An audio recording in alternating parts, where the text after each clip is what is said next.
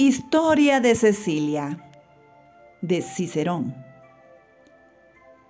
He oído a Lucio Flaco, sumo sacerdote de Marte, referir la historia siguiente.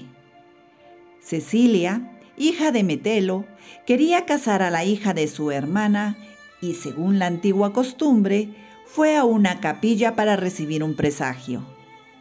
La doncella estaba de pie y Cecilia sentada, y pasó un largo rato sin que se oyera una sola palabra. La sobrina se cansó y le dijo a Cecilia, Déjame sentarme un momento. Claro que sí, querida, dijo Cecilia, te dejo mi lugar. Estas palabras eran el presagio, porque Cecilia murió en breve y la sobrina se casó con el viudo.